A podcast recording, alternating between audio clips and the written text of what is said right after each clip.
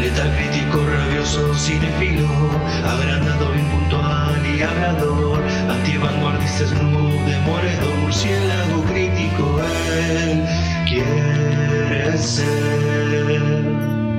Buenos días, buenas tardes, buenas noches. Bueno, lo que sea que estén teniendo, de hecho, aunque sea algo que no pueda hacer para todo el público, incluso eh, pueden estar teniendo relaciones en este momento, escuchando mi podcast, lo cual sería tal vez lo más cercano que yo tuve a hacerlo. ¡Wow! Increíble. Ay, qué triste. Bueno, el día de hoy vamos a hacer una crítica, pasando a un tema un poco más agradable, a la película de este fatigo 2020, Inola Horns basada en las novelas, eh, ¿cómo se llama? Homónimas, exacto, dirigida por Harry Bradbeer. La, la, ¿Cómo sería? La barba de Brad. Ok. Eh, cuando alguien diga algo gracioso de mi apellido, voy a mandarlo, voy a remitirlo a este muchacho porque realmente pobre apellido. Protagonizada por Millie Bobby Brown, Louis Patrick, Henry Cavill, oh mi Dios, Sam Coughlin, Edena Bohan Carter, entre otros. La sinopsis dice: Cuando Enola, la hermana adolescente de Sherlock Holmes, descubre que su madre ha desaparecido, no duda en emprender su búsqueda. Tendrá que emplear todas sus dotes detectivescas para que su famoso hermano no dé con ella y para desentrañar la conspiración en torno a un misterioso y joven lord. Bien, mis expectativas con esta película eran que iba a ser una película tonta, tonta, tonta, tonta. Eso es lo que pensaba yo.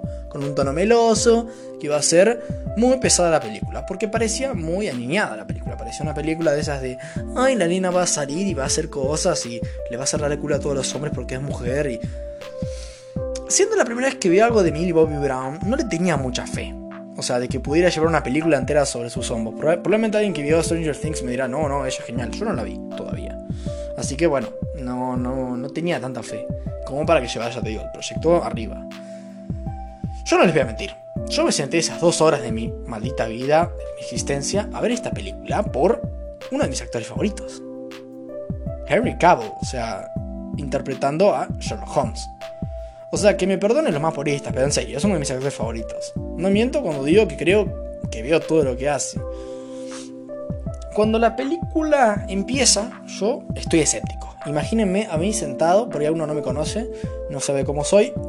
A ver, imagínate la cara de Zac Efron, el cuerpo de la roca y la voz de James Earl Jones. Bueno, no, la voz la conocen, así que saben que estoy mintiendo.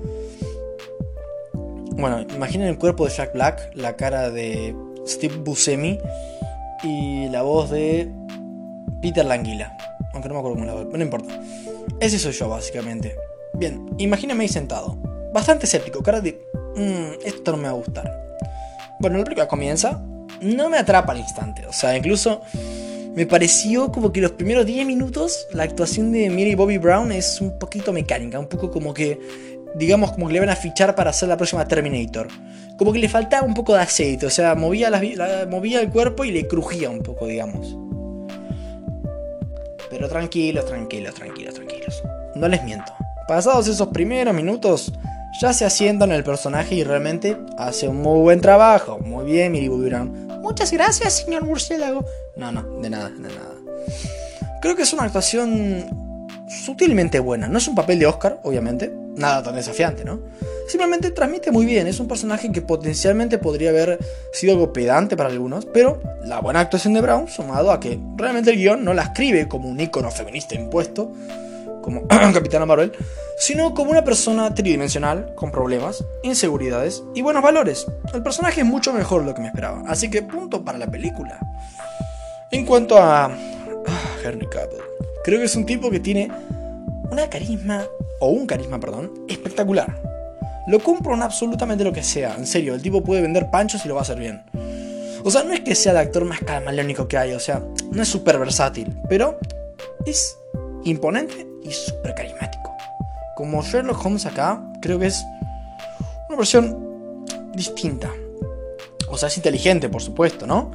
Si no, sería para quemar la película, pero por ahí es como menos magnético, ¿no? Sherlock Holmes todos sabemos que es medio plaga, ¿viste? Como que no sé, tiene sus cosas, es un tipo complicado, digamos. Acá es más meditabundo, más callado.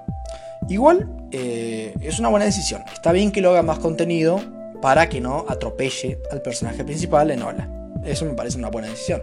Si no, la película sería Sherlock Holmes, eh, otro reboot. Pero bueno, es de Nola la película, así que me parece una decisión acertada. Aunque una cosa que no me gustó mucho en la primera parte de la película, en primera instancia, creo que es el hecho de romper la cuarta pared a lo Deadpool, hablar con nosotros el público, cosa que hace Enola acá, no me gustó mucho. O sea, funciona relativamente bien, es una forma eficaz de hacer exposition, haciendo algún chiste, sobre todo, y me parece que funciona bien. Por el inicio cuesta un poco, por ahí se siente, ya te digo, sumado a la actuación de ella que no me entra de primeras, por ahí, no sé, no me gustó mucho, pero después ya por ahí no lo hacen tanto y se siente un poco más orgánico, pero no está tan mal, no, no por ahí se sintió un poco mejor que en, Harley Quinn. Ahí no me gustó mucho. Eh, la fantabulosa emancipación de una Harley Quinn y a vez de presa, no sé qué cosa. Ay, Dios, qué molesto con ese nombre que le pusieron en la película. Punto también para Patrice, Louis Patrice. Me mezclaron el nombre y el apellido. Este joven actor que hace de este Lord inglés, muy altanero y, y gracioso, pero al mismo tiempo un tipo humilde, bueno, humilde. Por ahí más más buen muchacho, o sea, digamos, con mesurado. Es, un personaje bastante agradable, de hecho. Me pareció una, una actuación bastante sólida. Habrá que ver qué más nos da eh, este joven en el futuro. Bien, creo que los misterios que plantea esta película en un principio no están a la altura de lo que se podría esperar del mundo de Sherlock Holmes. O sea, basado en la información que nos da la película, es gracioso llegar a la, por no decir otra cosa, llegar a la conclusión correcta del misterio antes que la protagonista o el mismo Sherlock Holmes. Es bastante evidente, más o menos. Por dónde va la cosa es muy obvio. Me parece que no se trata muy bien, digamos, el tema. Siento que la peli deja un poco trunco aparte.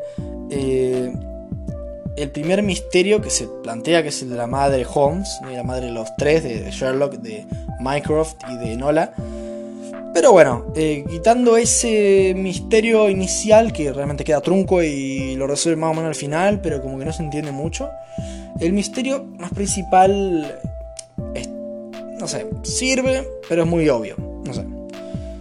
Pero bueno, en sí la película, eh, en términos generales, supera bastante mis expectativas. Eh, no me parece la película, pero sí es una aventura amena para dejarse con estos agradables personajes. No me molestaría ver una secuela o un spin-off de Sherlock Holmes como Cavill. O Cavill como Sherlock, no importa, es lo mismo, ustedes entienden. Así que bueno, como película le voy a dejar un sabroso 7.4 porque estuvo bastante bien. Así que bueno, muchísimas gracias por escuchar, realmente lo aprecio mucho, cada visita llena un poco mi alma vacía. Así que bueno, eso vendría siendo todo